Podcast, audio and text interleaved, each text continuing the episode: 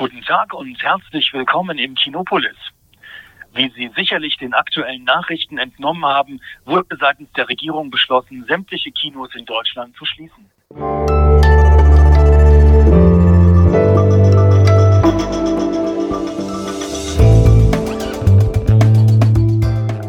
Das Politikteil, der wöchentliche Politikpodcast von Zeit und Zeit Online.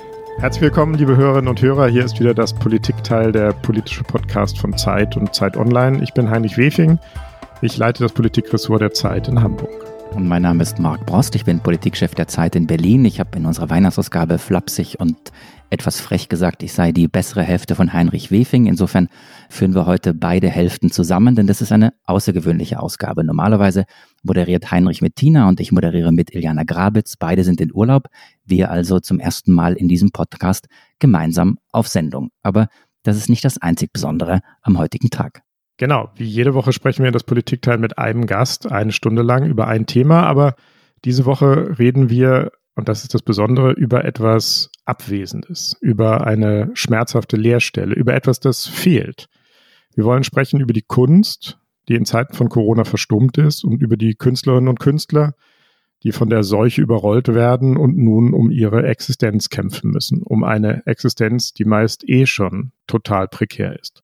Wir sprechen über den Kulturlockdown in Deutschland, der in einen weiteren Monat gegangen ist und der auch noch weiter andauert. Im Dezember war nirgendwo live ein Theaterstück, ein Konzert, ein Kabarettabend, eine Lesung oder auch nur eine Ausstellung zu erleben und es geht immer weiter so.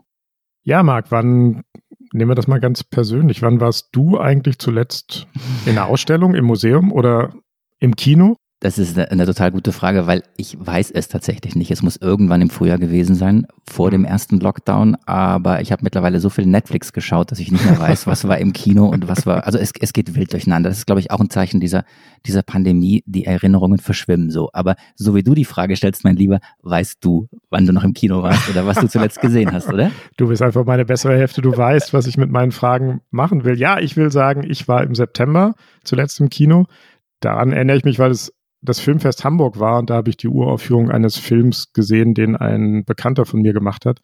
Aber das ist total krass. Das ist auch schon wieder drei Monate her. Und äh, ich muss sagen, es fehlt mir. Es fehlt mir der Kinobesuch, es fehlen mir die Ausstellungen, die ganz besonders die Museumsbesuche, auch das Theater.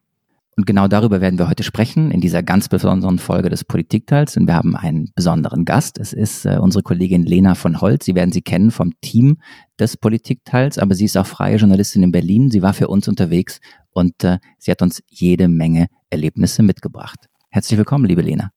Ja, hallo. Und wie jeder Gast, Lena, du kennst es, hast auch du ein Geräusch mitgebracht. Guten Tag und herzlich willkommen im Kinopolis. Wie Sie sicherlich den aktuellen Nachrichten entnommen haben, wurde seitens der Regierung beschlossen, sämtliche Kinos in Deutschland zu schließen. Somit mussten auch wir unseren Betrieb vorübergehend einstellen. Ja, so hört es sich gerade an, wenn man im Kinopolis anruft, einem Kino im sächsischen Freiberg. Und Thomas Erler, der das Kino jetzt eben schon seit 23 Jahren leitet, der musste Anfang November schließen und seitdem ist es eben still. Aber du hast mit ihm gesprochen, du hast dich nicht mit dem Anrufbeantworter zufrieden gegeben. Ja, genau. Ich habe ihn dann auf seinem Handy angerufen und er hat mir über seine Lage erzählt. Wenn man sich sowas wie, ein, wie so ein Lebenswerk aufgebaut hat und das bricht so weg, so vollkommen, ohne dass man in irgendeiner Form gegensteuern kann, das ist schon, das ist schon äh, heftig. Äh, äh, bisher mein ganzes Leben, wenn Probleme waren, konnte ich irgendwo, habe ich irgendwo einen Ansatz gehabt, um die zu lösen. Ne? Mhm. Aber jetzt ist man so vollkommen hilflos und das macht mich wahnsinnig. Wenn einem einfach gesagt wird, so, jetzt machst du meine, deine Türe zu und äh, sieh mal zu, wie du kommst. Und das ist, das ist was, was mich verrückt macht. Ja, zuerst hatte Erla noch Popcorn to go verkauft und ja, mit dem Geld, das die Regierung als Investitionshilfe bereitgestellt hat, hat er sein Kino renoviert, um es für die Zeit nach Corona fit zu machen. Und als Sachsen dann schon Mitte Dezember in den harten Lockdown musste, ging dann nichts mehr und er hat sich erst einmal ins Private zurückgezogen. Also was ich einfach nur sagen kann, dass ich persönlich, ich als Mensch, sagen wir mal, mit der Situation an sich überhaupt nicht klarkomme. Weil äh, sagen wir mal, dieser, dieser, dieser erste Lockdown äh, im Frühjahr, das war schon heftig, äh, wo ich aber dann so noch ein bisschen nachvollziehen konnte, naja gut, ähm, es betraf ja so gut wie jeden. Es war ja so ein, so ein äh, Rundumschlag. Äh, und dann haben wir uns ja ziemlich, äh, sagen wir mal, schnell, was heißt schnell, aber mhm. ich habe dann versucht, im, im Mai schon wieder als eines der ersten Häuser von uns oder als das erste Haus von uns wieder zu öffnen unter Hygieneauflagen. Wir haben investiert wie die Blöden in, in solche Hygiene. Äh, Sachen in, in, in Plexiglasscheiben und das und dort Aufkleber und da noch was und da noch was. Das kostet ja alles Geld. Ja, und so wie Erla haben mir das tatsächlich dann ganz viele Menschen erzählt. Also man hat unglaublich viel in diese Hygieneauflagen investiert. Man hat für tausende Euros neue Lüftungssysteme gekauft, Kontakttagebücher geführt oder ganze Stücke umgeplant, damit dann auch ja nicht zu viele Menschen auf der Bühne stehen. Und Thomas Erler sagt eben, dass er das ungerecht findet, dann auch weil Orte wie Kinos ja keine waren, wo Menschen sich nachweislich mit Corona angesteckt haben. Es ist ja ähm, jetzt ganz, ganz wichtig, dieser Punkt ist ja Kern der großen Debatte gewesen vor dem zweiten Lockdown, dass sehr viele, nicht nur die Kunst, über die wir heute reden wollen, auch viele Restaurantbetreiber und andere gesagt haben, wir haben doch vorgesorgt, wir haben alles gemacht und bei uns werden keine Menschen angesteckt und dennoch schickt ihr uns in den Lockdown. Jetzt hast du uns ein bisschen das Bild gezeigt der Betreiber und dieses, dieses Mannes, der sein Kino betreibt, aber es gibt ja auch noch die umgekehrte Seite, das sind diejenigen, die ins Kino gehen, diejenigen, die das Kulturangebot brauchen. Hast du ungefähr eine Vorstellung, wie das ist für die andere Seite, für die Menschen, für die dieses Kulturangebot wegfällt?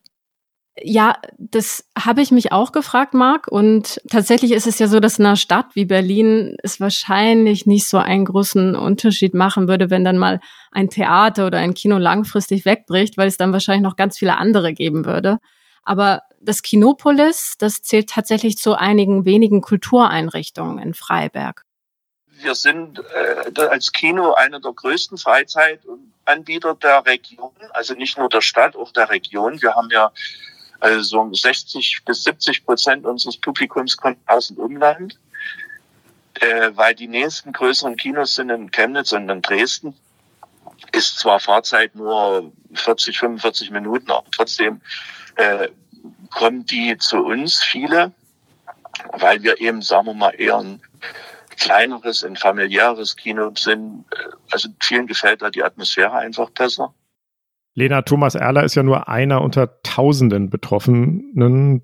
Du warst in den vergangenen Wochen viel für das Politikteil unterwegs und hast mit Künstlerinnen und Künstlern gesprochen. Und wenn wir von Künstlerinnen und Künstlern sprechen, dann meinen wir ja nicht nur Sänger und Schauspielerinnen, von Maler und Regisseure, sondern wir reden auch von Maskenbildnern, Dramaturgen, Beleuchterinnen und Beleuchtern, Drehbuchautorinnen. Wir reden über Tonstudios, Konzert- und Festivalveranstaltern. Booking-Agenturen, Choreografen und vielen, vielen anderen. Genau, und wir wollten wissen, wie es diesen Menschen geht, die jetzt einfach überhaupt keine Bühne mehr haben, kein Publikum, die nicht arbeiten können und die eben um ihre Existenz ringen. Wir wollten ihre Stimme hören und wir wollten diese Stimme auch unseren Hörern hörbar machen. Äh, lass mal hören, was du mitgebracht hast. Nächste Station, Humboldt-Rhein. Achtung, Türen können automatisch öffnen. Ich bin in den Berliner Norden, in den Wedding gefahren, um mich mit Olli zu treffen. Olli ist DJ und Macher des Humboldt-Heim Clubs und seit dem Lockdown kämpft der Club, aber auch Olli selbst ums Überleben.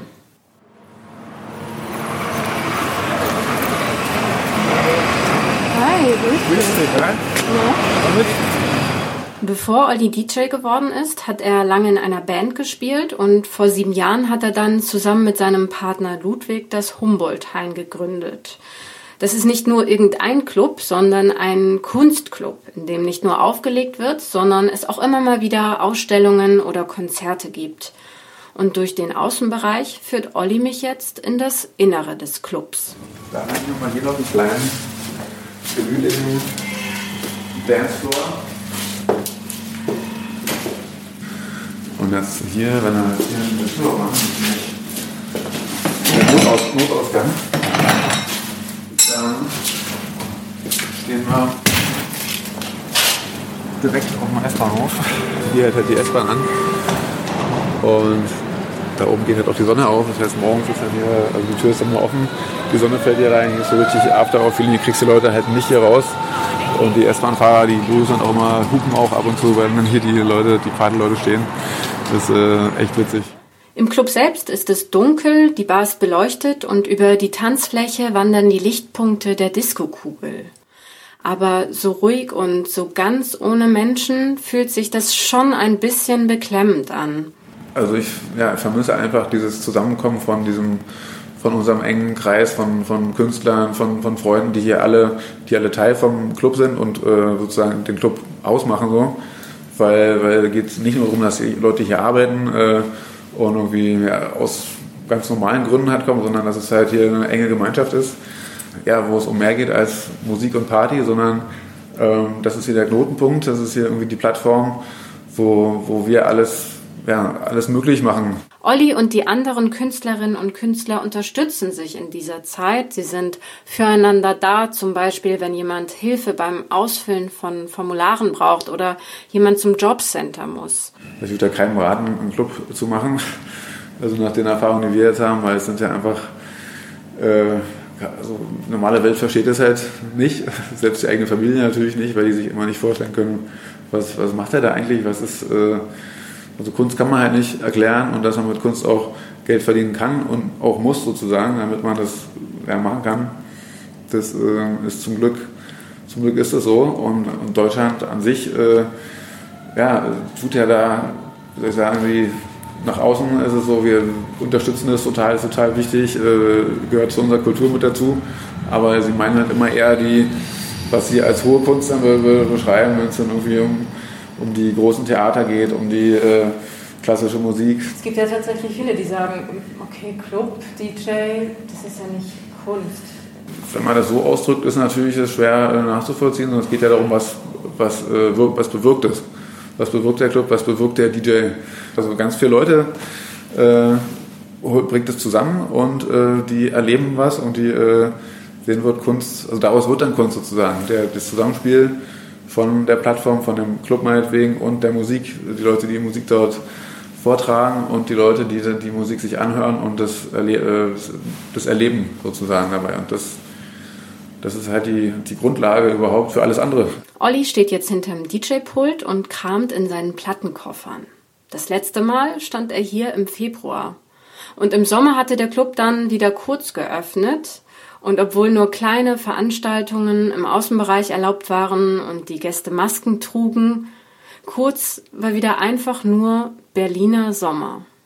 Das, wie kann man das beschreiben? Also das muss man erlebt haben, wenn man, wenn man einfach in die Gesichter der Leute guckt, die hier nicht nur einfach da stehen und tanzen, sondern die stehen halt, die sind halt voll dabei. Also du bringst sie dazu, dass sie dass die äh, die totalen Glücksgefühle bekommen und ausrasten und äh, ja und das ist ein ja ein absolut krasses Gefühl.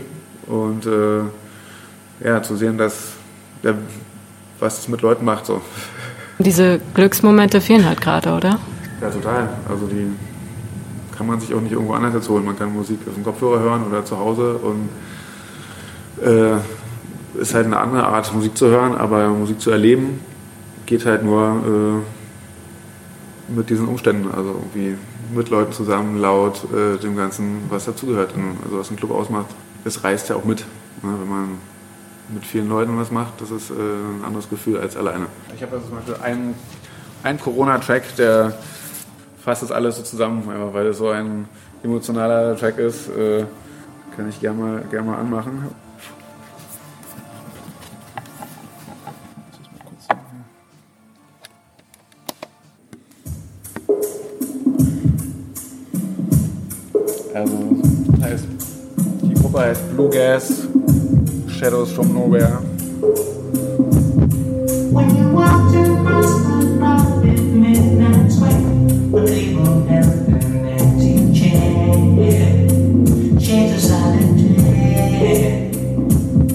Now I see you smiling, baby, der, der Song einfach, den, das hat, sich, den hat mir ein Freund geschickt, genau zu der Zeit, wo, wo ja, wo, wo wir zugemacht haben. Und dann bin ich aufs Land gefahren, äh, mal irgendwie Abstand gewinnen und habe den halt sitze halt abends da mit Kopfhörern, habe diesen Track gehört, gucke in, guck in den Himmel, in die Sterne und es war so, ja, man hat ja äh, mit Musik verbindet ja man, man ja emotionale Momente und Erinnerungen äh, verknüpft man daran. Auf jeden Fall der, der letzte Abend oder der Abend, wo sozusagen die Schließung war, den Tag werde ich auch nie vergessen. Da war, haben wir dann eben unser ganzes Team äh, angerufen und gesagt, ey, kommt mal vorbei, weil natürlich alle haben irgendwas gehört, aber kam ja auch kein Brief jetzt bei uns an, sondern es war irgendwie, RBB waren die ersten, die dann irgendwas da, ab morgen ist äh, alles geschlossen und so.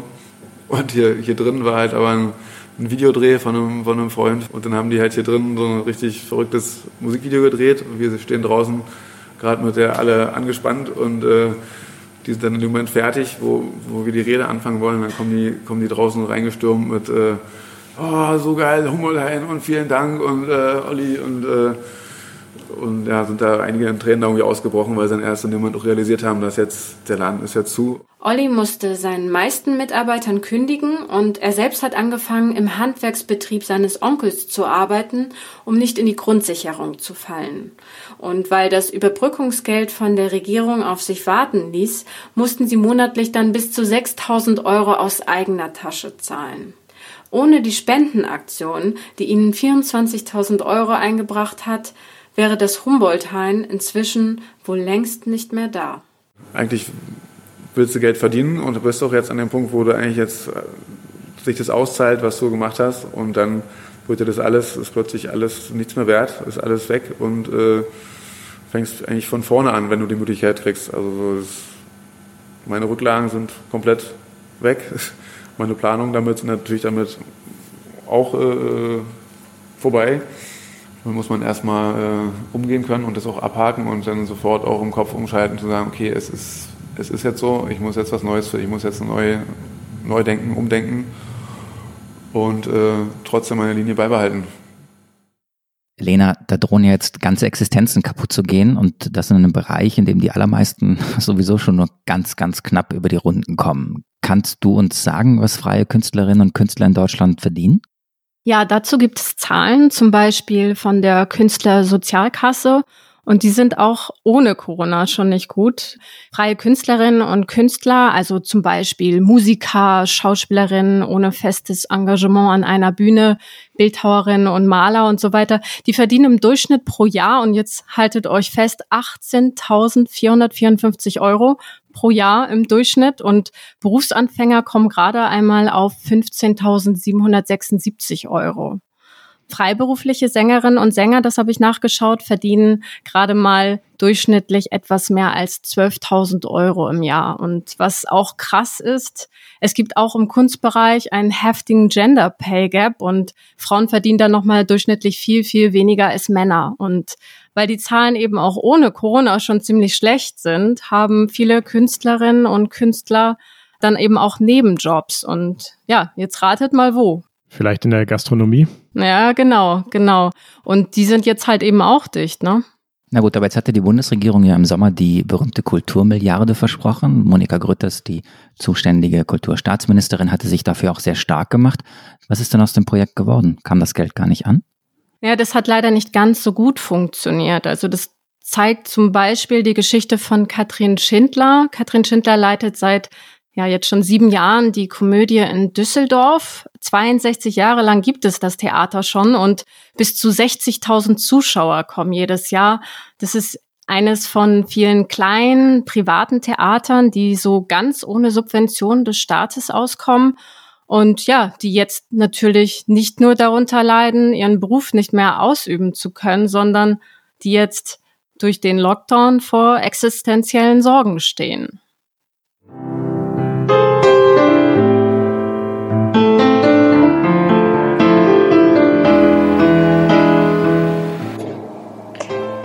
Privattheater und leisten sehr erfolgreiche Kulturarbeit ohne staatliche Förderungen oder Subventionen.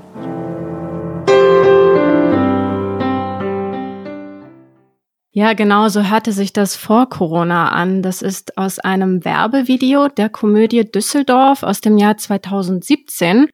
Äh, und Katrin Schindler war immer sehr stolz darauf, dass sie den Betrieb so ganz alleine, ohne staatliche Förderung schmeißt. Sie leitet das Theater nicht nur, sondern sie macht dann auch die Dramaturgie, sie näht Kostüme und manchmal steht sie sogar am Eingang und reißt Karten ab. Und sie hat mir gesagt, dass man da schon ganz viel Idealismus und Liebe zum Theater haben muss, um so zu arbeiten. Und im Oktober hatte das Theater dann gerade den Betrieb wieder hochgefahren. Alle waren glücklich, endlich wieder in ihren eigenen Berufen arbeiten zu dürfen. Und zwei Wochen später war dann wieder alles vorbei. Und auf die Hilfen der Bundesregierung wartet Schindler zum Teil bis heute bisher ist das noch nicht angekommen. Also äh, wir, wir sind jetzt beim, äh, wir sind, äh, wir, das ist jetzt beantragt und jetzt muss man sehen, wann das alles kommt. Und es wurde ja jetzt auch schon ganz klar gesagt, dass nur eine Abschlagzahlung kommt von 10.000 Euro und äh, für den Betrieb, der aber, wir haben jetzt, glaube ich, äh, im äh, November theoretisch 30 äh, Mitarbeiter, die zwar Kurzarbeit haben, aber die Kurzarbeit wird ja nicht komplett finanziert. Ne? Das heißt, ähm, da, wir brauchen einfach dringend Hilfen, sonst kommen wir nicht also sonst müssen wir schließen. Und zwar ganz schnell. Ne? Also wenn das jetzt nicht in der nächsten Woche ähm, sozusagen sich alles entspannt finanziell, dann können wir nur zumachen. Ja, das war der Stand Ende November und inzwischen hat Katrin Schindler ihre Abschlagszahlung von 10.000 Euro von insgesamt 34.000 Euro erhalten. Aber das war eben nur ein Teil äh, dessen, was ihr, was ihr eigentlich jetzt zusteht. Und das reicht eben vorne und hinten nicht, um Miete, Strom und auch freie Schauspieler zu bezahlen. Und jetzt wartet Schindler eben nicht nur auf die Hilfen für den Dezember, die auch eben wieder erst Ende Dezember beantragt werden konnten und dann voraussichtlich im Januar ausgezahlt werden, sondern eben auch auf Neustart Kultur, dem Hilfsprogramm, mit dem ja die Kulturstaatsministerin Monika Grütters auch die privaten Theater finanziell unterstützen wollte. Und Schindler findet eben, dass die Politik zu ihrem Wort stehen sollte ja, dass die, die unbürokratische, schnelle Hilfe, so wie sie geschildert wurde, dass die auch dann wirklich so stattfindet und nicht jetzt in so einer Form, dass man erstmal einen Steuerberater bitten muss, dass der erstmal dann eine halbe Doktorarbeit abarbeiten muss, um solche Hilfen dann zu beantragen. Mir ist schon klar, dass man dieses Mal vermeiden wollte, dass wieder betrügerisch Geld äh, sozusagen dem Staat erstmal abgeknöpft wird, aber äh, die, diese Hilfen, das ist einfach, es wird den Menschen wahnsinnig schwierig noch gemacht. Ja, mir hat Katrin Schindler dann auch erzählt, dass vor allem diese fehlende Planungssicherheit kleine Theater wie ihres vor Herausforderungen stellt. Also gerade fährt die Bundesregierung ja eher auf Sicht und niemand weiß so wirklich, wann Kultureinrichtungen überhaupt wieder öffnen können. Äh, normalerweise braucht man aber wohl mindestens vier Wochen Vorlauf, um Karten zu verkaufen. Also bei Katrin Schindler, Lena, kommen die Hilfen offenkundig nicht schnell genug an und ich wette, sie ist nicht die Einzige, sie ist diejenige, die du jetzt hier hast zu Wort kommen lassen, stellvertretend für viele andere. Politisch gesehen, und wir reden im Politikteil ja auch über Bundespolitik und die Frage, ähm, wer trägt politische Verantwortung für Dinge, die geschehen oder nicht geschehen. Politisch ist es ja interessant, dass die zuständige Kulturstaatsministerin im Augenblick ein bisschen was anderes sagt. Sie hat Anfang Dezember eine weitere Milliarde für die Kultur gefordert und sie hat dann es damit begründet, dass das Programm an sich gut funktionieren würde. Zitat, wir bringen die Hilfen sehr schnell zu den Betroffenen, die das jetzt dringend brauchen. Scheint nicht zu stimmen, oder? Ja, Marc, das finde ich total schwer gerade zu sagen, weil also erstmal muss man sagen, dass es ein absolutes Durcheinander ist. Da ist wahnsinnig viel äh, Bürokratie mit im Spiel und das hätte man sicherlich viel einfacher äh, gestalten können, weil am Ende wirklich einzelne Menschen, die sich sonst gar nicht mit so viel Papierkram rumschlagen, plötzlich vor einem Haufen von Anträgen sitzen und gar nicht weiter wissen. Also teilweise äh, hat man mir sogar erzählt, dass, dass es äh, so Vorbereitungskurse, Informationsabende gibt und wenn man die dann verpasst hat, dann sitzt man eben alleine davor. Aber äh, trotzdem wird auch von Interessensverbänden immer wieder betont, dass es echt schon viel besser läuft als noch im ersten Lockdown. Und auch wenn man in andere Länder guckt, da wird schon viel Geld in die Hand genommen. Also das ist nicht nichts. Aber wie wir jetzt sehen und beziehungsweise mit den Menschen, die, mit denen ich gesprochen habe, daran wird eben erkennbar, dass das Geld einerseits viel zu spät kommt und dass es tatsächlich auch noch an einigen Stellen an, an der Umsetzung äh, scheitert. Aber wahrscheinlich ist das eben auch ein Teil der politischen Wahrheit, dass auf der einen Seite Dinge ganz gut funktionieren. Ich glaube, das Paket insgesamt war sehr groß und wurde auch sehr schnell tatsächlich politisch ausgelegt.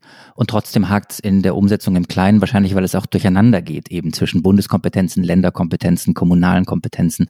Es ist nicht so einfach, immer den politisch Schuldigen zu benennen, aber diejenigen, bei denen das Geld nicht ankommt, fühlen sich trotzdem alleingelassen. Ja, total, total. Also es gab ein paar positive Beispiele, um die jetzt auch nochmal hier zu nennen. Also es gab zum Beispiel in den Ländern, Berlin wird immer als positives Beispiel genannt. Da wurden äh, zumindest im Lo letzten Lockdown sehr unbürokratisch schnell äh, einige tausend Euro äh, vergeben. Dann auch nicht an, an jeden. Und so ist es ja immer mit diesem Programm. Ne? Wenn die Töpfe einmal leer sind, dann ist auch erstmal nichts. Aber was auch immer wieder gefordert wurde, das fand ich sehr interessant, äh, statt Hartz IV äh, einen Unternehmerlohn zu zahlen. Und Baden-Württemberg hat das tatsächlich dann auch umgesetzt. Sie zahlen 1.180 Euro für jeden Künstler, der eben einen Umsatzeinbruch von mehr als 70 Prozent im Vergleich zum Vorjahr nachweisen könnte. Und das ist sicherlich auch ein Modell, wo sich andere Länder was abschauen könnten. Naja, und du hast ja eben gesagt, was so der Durchschnittsverdienst ist von Künstlerinnen und Künstlern, also von freien Künstlerinnen und Künstlern.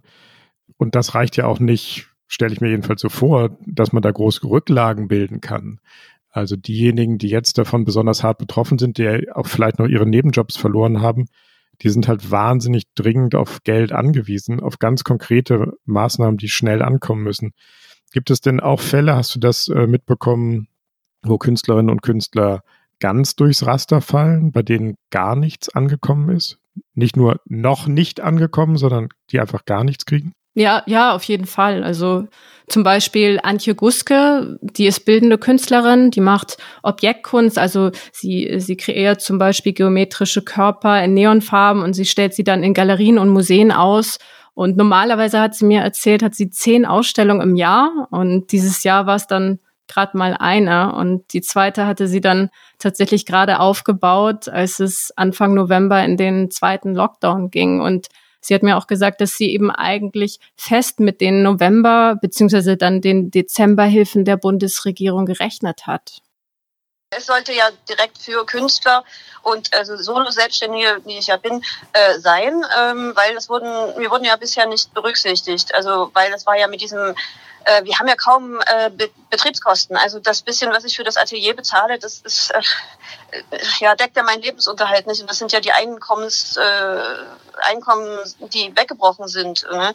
äh, die wir durch diese Ausstellung eigentlich haben. Und ähm, das sollte jetzt sozusagen die Novemberhilfen ähm, möglich sein als äh, äh, Überbrückung. Aber ähm, ja, leider bin ich da jetzt nicht äh, antragsberechtigt. Also äh, verstehe ich das jetzt richtig? Sie fällt durchs Raster, weil sie Solo-Selbstständige ist und weil da eben mit Betriebskosten, die nicht anfallen und so eben kein, kein gängiges Raster passt.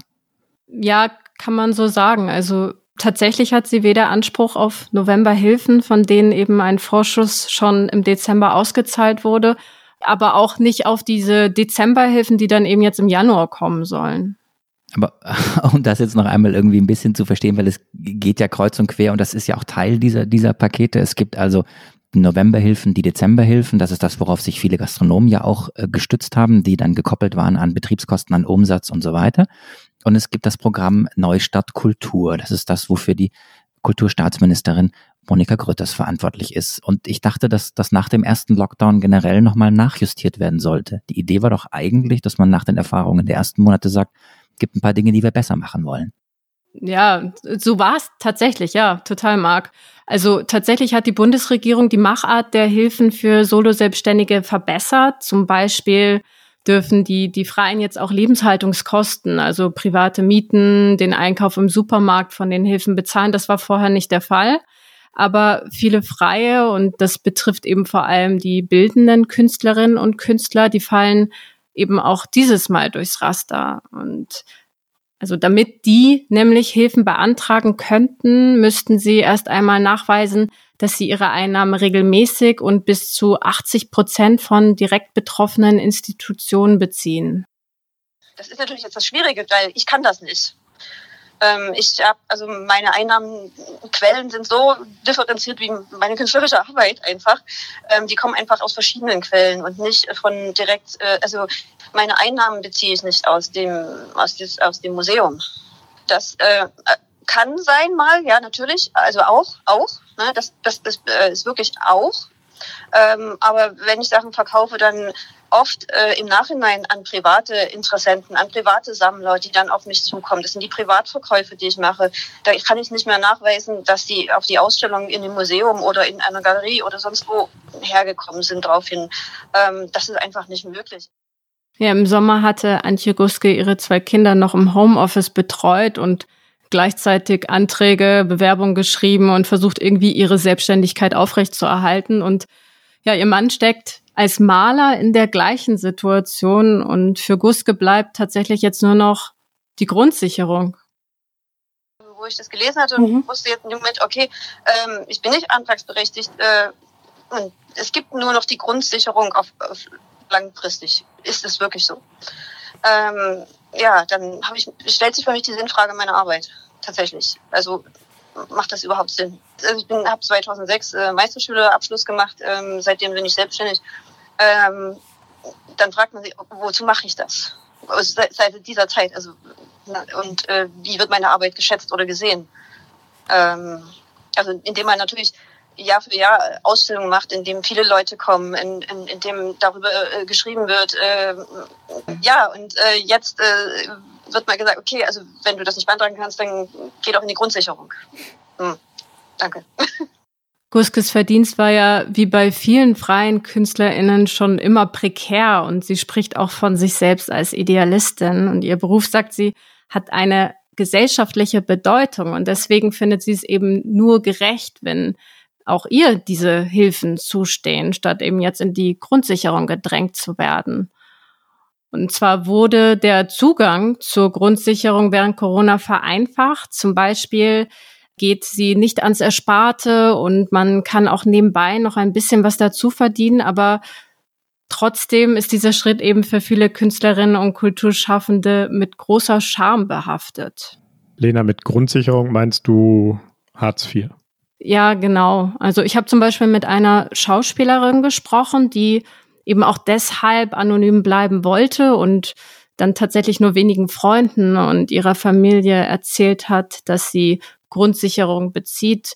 Und sie hat gesagt, man fühle sich eben schon sehr ausgeliefert und schwankt ständig zwischen Dankbarkeit einerseits, dass es eben diese Möglichkeiten gibt und Erniedrigung, weil es auch immer wieder Beamte geben würde, die einen nackt machen. Und wie sie befinden sich jetzt eben ganz viele Künstlerinnen und Künstler in einem Spagat zwischen rotem Teppich und der Abreißnummer auf dem Amt. Und sie hat mir eine Botschaft weitergegeben an ihre Kolleginnen und Kollegen und sagt, du bist nicht allein und geht zum Amt, denn sonst wird eben alles nur noch viel schlimmer. Du bist nicht allein, Lena. Das ist natürlich, glaube ich, jetzt auch eine ganz wichtige Botschaft. Es hat ja ein bisschen was Tröstendes. Und wir haben jetzt wir haben ja diese enorme Diskrepanz zwischen dem, was wir aus der politischen Welt gehört hatten, den Botschaften, es gibt die Hilfen, sie kommen an, es wird auch noch mehr Geld geben und dem, was du uns geschildert hast. Und ich finde es gut, dass wir genau hinschauen, aber es war ehrlich gesagt jetzt auch ein bisschen deprimierend. Die tiefen Einblicke, die Existenzen, die Menschen, die einfach um nicht nur ihren Job, sondern ja, um eben ihren Unterhalt und weitaus mehr fürchten. Ganz kurz, bevor wir auch noch hören, was du weiteres mitgebracht hast, gibt es irgendwas, was dir Hoffnung macht? Ha, was mir Hoffnung macht. Naja. Ist es vielleicht dieses, du bist nicht allein, das ist doch auch dann so ein, also man fällt nicht ins Bodenlose? Ich habe schon das Gefühl gehabt und äh, das haben wir ja auch äh, am Anfang schon gehört, dass dass diese äh, Szene, Kulturschaffende, KünstlerInnen und so weiter, die sind einfach auch meistens eine enge Gemeinschaft. Also ich denke jetzt an die Tänzer, die oft wie so eine, fast schon wie so eine Familie auftreten. Die, die, die unterstützen sich äh, und das ist toll zu sehen. Äh, und die versuchen sich gegenseitig in, in feste Jobs jetzt zu hieven. Die hören sich um, ob sich da irgendwas äh, Neues auftut. Die äh, ja, supporten sich einfach gegenseitig. Das, das auf jeden Fall, das macht mir Mut, wenn ich sowas erzählt bekomme. Ja gut, in Wahrheit ist äh, Corona und ist die Pandemie natürlich einfach ein großer Test für eine Solidarität in der Gesellschaft, inwieweit sie vorhanden ist und unter Umständen, und das wäre das Hoffnungsfrohe, ist die Solidarität auch unter den Künstlern und der Wunsch und der Wille, sich gegenseitig zu helfen, weitaus größer ausgeprägt, als man, als man vielleicht äh, auf den ersten Blick vermutet. Interessant ich finde ja, wenn man mag, wenn ich dich da einmal ganz kurz unterbrechen darf. Ähm, ja? Ich finde, das ist jetzt kein Grund zur Hoffnung, aber was mir aufgefallen ist bei all den ähm, Gesprächen, die du geführt hast, die wir jetzt gehört haben, ich finde, man hat den Menschen, mit denen du gesprochen hast, wirklich auch angehört, wie durcheinander und verzweifelt sie zum Teil sind. Wie sehr die suchen und tasten und wie sehr sie überfahren werden von dieser Sache.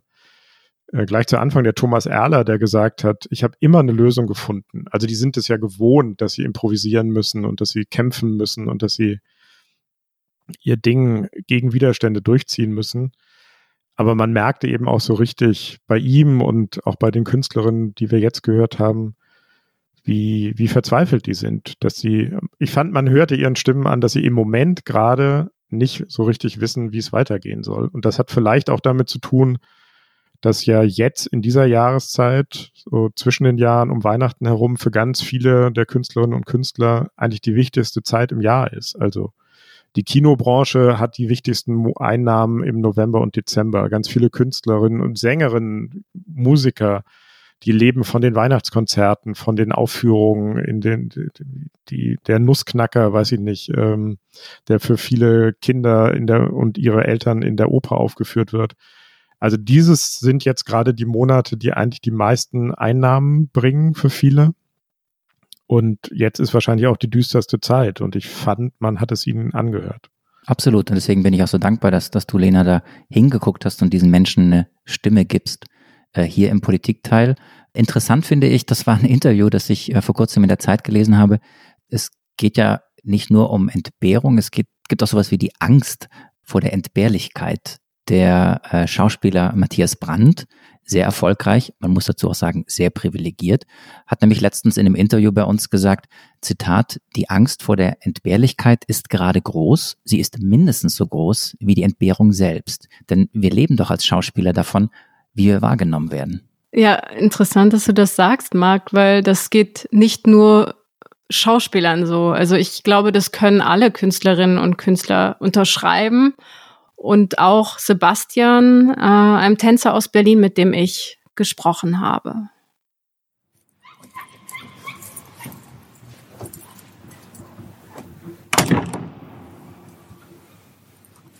Ich stehe hier in der großen Eingangshalle im Kunstquartier Bethanien in Berlin-Kreuzberg.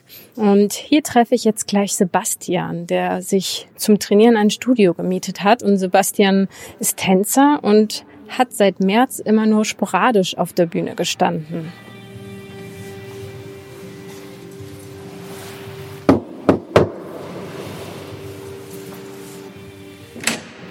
Hi. Hallo, na?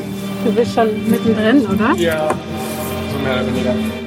Seit über fünf Jahren arbeitet Sebastian als freischaffender Tänzer und Choreograf und ist erst im vergangenen Jahr aus New York zurückgekehrt, um hier in Berlin seine Karriere aufzubauen. Doch nun bleibt ihm nichts anderes als dieses Studio. Ein großer leerer Raum mit weißen Wänden und grauem Linoleumboden.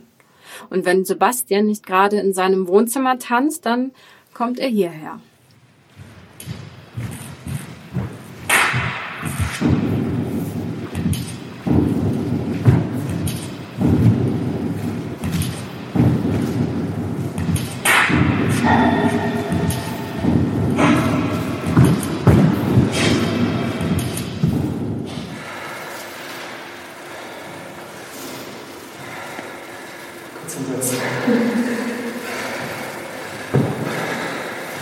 Ah, ich bin außer Atem.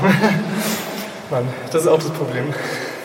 Dass man nicht mehr so dieses, diese Ausdauer hat. Mann. Aber woher kommt das? Weil du nicht mehr so trainieren kannst? Oder? Ich habe das Gefühl, dass ich nicht mehr lang genug am Stück arbeite. Also, sonst hat man, oh Gott, uh. ähm, sonst hat man irgendwie immer mal so Zeiten, wo man wirklich von morgens bis abends irgendwie sich bewegt, trainiert und dann probt. vielleicht Aufführungen. Dadurch kriegt man irgendwie so, eine, so einen Schwung, der einen wirklich, ich meine, so Ausdauer halt kriegt und behält. Und jetzt ist halt alles so unregelmäßig. Sebastian hat gerade einen viertägigen Kurzfilmdreh hinter sich und stand bis spät am Abend noch am Set. Deshalb fehlt ihm jetzt die Energie fürs Tanzen. Schon früh war ihm damals klar, dass er von der Kunst leben will. Das war für mich irgendwann gar keine Frage mehr. Es war einfach klar, ich mache das. Und als ich dann mein Abitur gemacht habe, war dann gar nicht die Frage, was studiere ich, sondern wo werde ich mein Tanzstudium machen. Also es war wirklich ziemlich klar liebe es, wenn der Körper wirklich, wenn der Körper euphorisch ist, wenn es nicht nur im Kopf ist, sondern wenn der ganze Körper irgendwie dieses, dieses Gänsehautgefühl nicht nur auf der Haut, sondern überall im Körper entwickeln kann. Das hat Tanz für mich. Also das kann Tanz äh, bewirken. Sebastian, wie geht es dir denn gerade eigentlich persönlich so mit dem Lockdown? Was bedeutet das für dich als Tänzer? Zurzeit geht es wieder ganz gut. Ich hatte so ein paar Momente in den letzten Monaten, wo es wirklich schwierig war. Ich sollte eigentlich auf Tour gehen für zwei Wochen äh, in Süddeutschland, also Bayern, Baden-Württemberg. Das wurde abgesagt und dann sollte ich in Polen eine, eine Show haben, die wurde auch abgesagt. Also es, es war irgendwie in, in dem Monat halt gerade wirklich viel los eigentlich. Und dann saß ich plötzlich wieder vor einem leeren Kalender. Was fällt für dich da als Tänzer weg? Der Kontakt zum Publikum. Also ja, ich meine, selbst wenn du Videoarbeit machst oder Fotoarbeit, du hast halt nie den, den direkten, die direkte Reaktion eines Publikums. Ähm, und das ist nicht mal irgendwie, dass jetzt das Publikum irgendwie laut schreien und applaudieren muss oder irgendwie sich bemerkbar machen muss, sondern einfach das Gefühl zu haben, da ist ein energetischer Austausch, der stattfindet. Und den merkst du natürlich, wenn du filmst nicht oder wenn du alleine im Studio bist, hast du den nicht. Ähm, und das ist für mich schon ein sehr, sehr wichtiger Teil meiner Arbeit. Die Arbeit, die sozusagen nicht das Publikum beinhaltet, ist auch sehr wichtig und das brauche ich auch, aber es äh, reicht dann irgendwie nicht, das nur so zu haben. Es muss dann irgendwie noch dieses, diesen anderen Aspekt, der andere Aspekt muss dazukommen, wo ich diese Arbeit, die ich monatelang erarbeite, dass ich die dann irgendwie präsentieren kann, um dann in irgendeinen Dialog zu kommen. Also für mich ist Kunst, äh, Kunst schaffen, ist, ist ein Dialog. Es ist nichts irgendwie was, wo es nur um mich geht, sondern ich bearbeite Ideen und Gedanken und, und Themen, die mich beschäftigen und präsentiere dann sozusagen meine, auf irgendeine Weise meine abstrakte Perspektive, um dann ein, ein Gespräch irgendwie anzufangen. Entweder mit mir oder irgendwie Gespräch, was den Zwischenleuten anfangen kann. Und das ist das Wichtige für mich eigentlich als Künstler, dass es nicht im Studio bleibt und nicht bei mir bleibt, sondern das ist, diese Arbeit ist so persönlich und intim sie ist, die muss erlebt werden. Auch wenn die Bühne, das Publikum jetzt wegfällt. Sebastian bleibt Optimist. Als freier Tänzer kennt er das auch nicht anders. Den einen Monat verdient man mehr, den anderen wieder weniger. Es wird zwar nicht besser, aber ich merke, dass ich sozusagen wieder ein bisschen Frieden damit finde und so die Geduld mit der Situation finde. Ähm, was aber was hilft, dass ich jetzt auch immer wieder ähm, so eher so Werbejobs gekriegt habe. Das sind eher so Money-Jobs, also wo halt Geld reinkommt und die jetzt nicht so künstlerisch so wahnsinnig ähm, tiefgehend sind, aber dann irgendwie auch Spaß machen weil sie auch irgendwie, ist irgendwie dann aufregend, wenn du in, in einer großen Mode- oder Werbe- oder Filmproduktion bist, ist irgendwie auch eine coole Erfahrung. Und dann Geld zu verdienen dadurch ist natürlich nochmal besser. Also dadurch habe ich gemerkt, okay, man kann sich so ein bisschen durch diese Monate jetzt hangeln. Ja, dann hat uns der Sebastian ja doch ein ganz klein wenig Hoffnung gegeben, Lena, oder? Ja, und ich glaube, der wird auch sein, seinen Weg gehen und äh, hat mich tatsächlich auch so ein bisschen angesteckt, sein Optimismus. Also irgendwie kommt er da schon durch, irgendwie äh, schafft er das, glaube ich, weil er ist auch einfach, ja, ich glaube, solche äh, Leute sind es auch einfach gewohnt, ne, irgendwie zu überleben und irgendwie dann auch optimistisch in die Zukunft zu schauen. Und das finde ich immer sehr bewundernswert. Ja, Marc, äh, Lena, dann können wir uns ja vornehmen, das ist ja der Neujahrspodcast. Das ist dann unser guter Vorsatz für das kommende Jahr, dass wir 2021 auch nochmal, wenn Corona hoffentlich vorbei ist, auf die Lage der Künste schauen und. Noch ein Vorschlag, oder nicht der einzige, noch ein Vorsatz. Noch oder? ein Vorsatz. Wie viel hast du jetzt schon? Komm. Machen wir dann eine Flop 5 draus? Da machen wir eine Flop 5 der besten Vorsätze. Nee, aber ganz im Ernst, lass uns da nochmal hinschauen, vielleicht in ein paar Monaten, was aus unseren Gesprächspartnern geworden ist, aber wie insgesamt auch die Lage ist, wie viele Theater hoffentlich gar keins dicht machen mussten, wie es den Kinos geht, wie es den Sängerinnen und Sängern geht. Fände ich gut und fände ich wichtig. Unbedingt. Und das wäre ja dann eine Gelegenheit, dass wir beide wieder zusammen moderieren, mein Lieber. Wir müssen ja sozusagen in dem gleichen Setting das wiederholen, oder? Ja, absolut. Und Lena hört äh, sich um in der, in der Kulturwelt. Fände ich toll. Aber erstmal danke, liebe Lena, für diese Einblicke, auch wenn sie jetzt nicht heiter waren, aber das sind eben keine heiteren Zeiten. Danke für diese Einblicke, danke für diese Begegnungen, die wir dank dir mit diesen Menschen haben konnten. Das, liebe Hörerinnen und Hörer, war wieder das Politikteil, der politische Podcast von Zeit und Zeit Online. Sie können uns schreiben, wenn Sie mögen. Sie können uns beschimpfen, Sie können uns loben, Sie können über unsere Dialekte schreiben, Sie können ähm, Fragen stellen, Themen vorschlagen.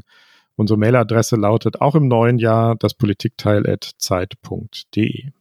Wir bedanken uns bei den Pool Artists, unserer wunderbaren Produktionsfirma. Wir bedanken uns heute vor allem noch mehr als sonst bei Lena von Holt, die diese Sendung recherchiert und geschrieben hat. Wir bedanken uns auch bei Pia Rauschenberger und allen, die uns unterstützen. Und nächste Woche? Nächste Woche, ja. Das, das musst du ja, sagen. Das musst du sagen. Ja. Ich muss jetzt sagen, dass du nächste Woche wieder dran bist. Ähm, dann in der regulären Besetzung, äh, lieber Heinrich, nämlich zusammen mit äh, Tina Hildebrand. Nächste Folge von Das Politikteil, wie immer freitags on air. In der Zwischenzeit hören Sie doch äh, unseren täglichen Nachrichtenpodcast Was jetzt? Den gibt's sogar zweimal am Tag, morgens und ein Update abends.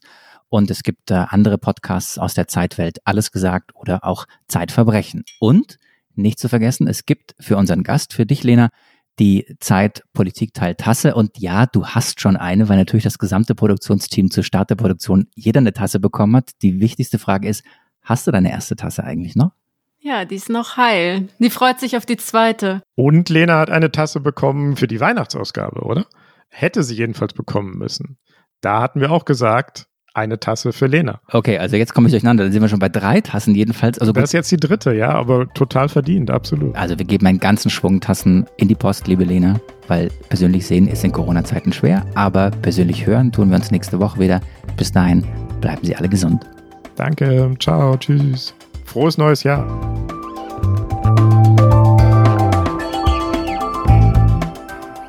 Das Politikteil ist ein Podcast von Zeit und Zeit Online, produziert von poolartists.de.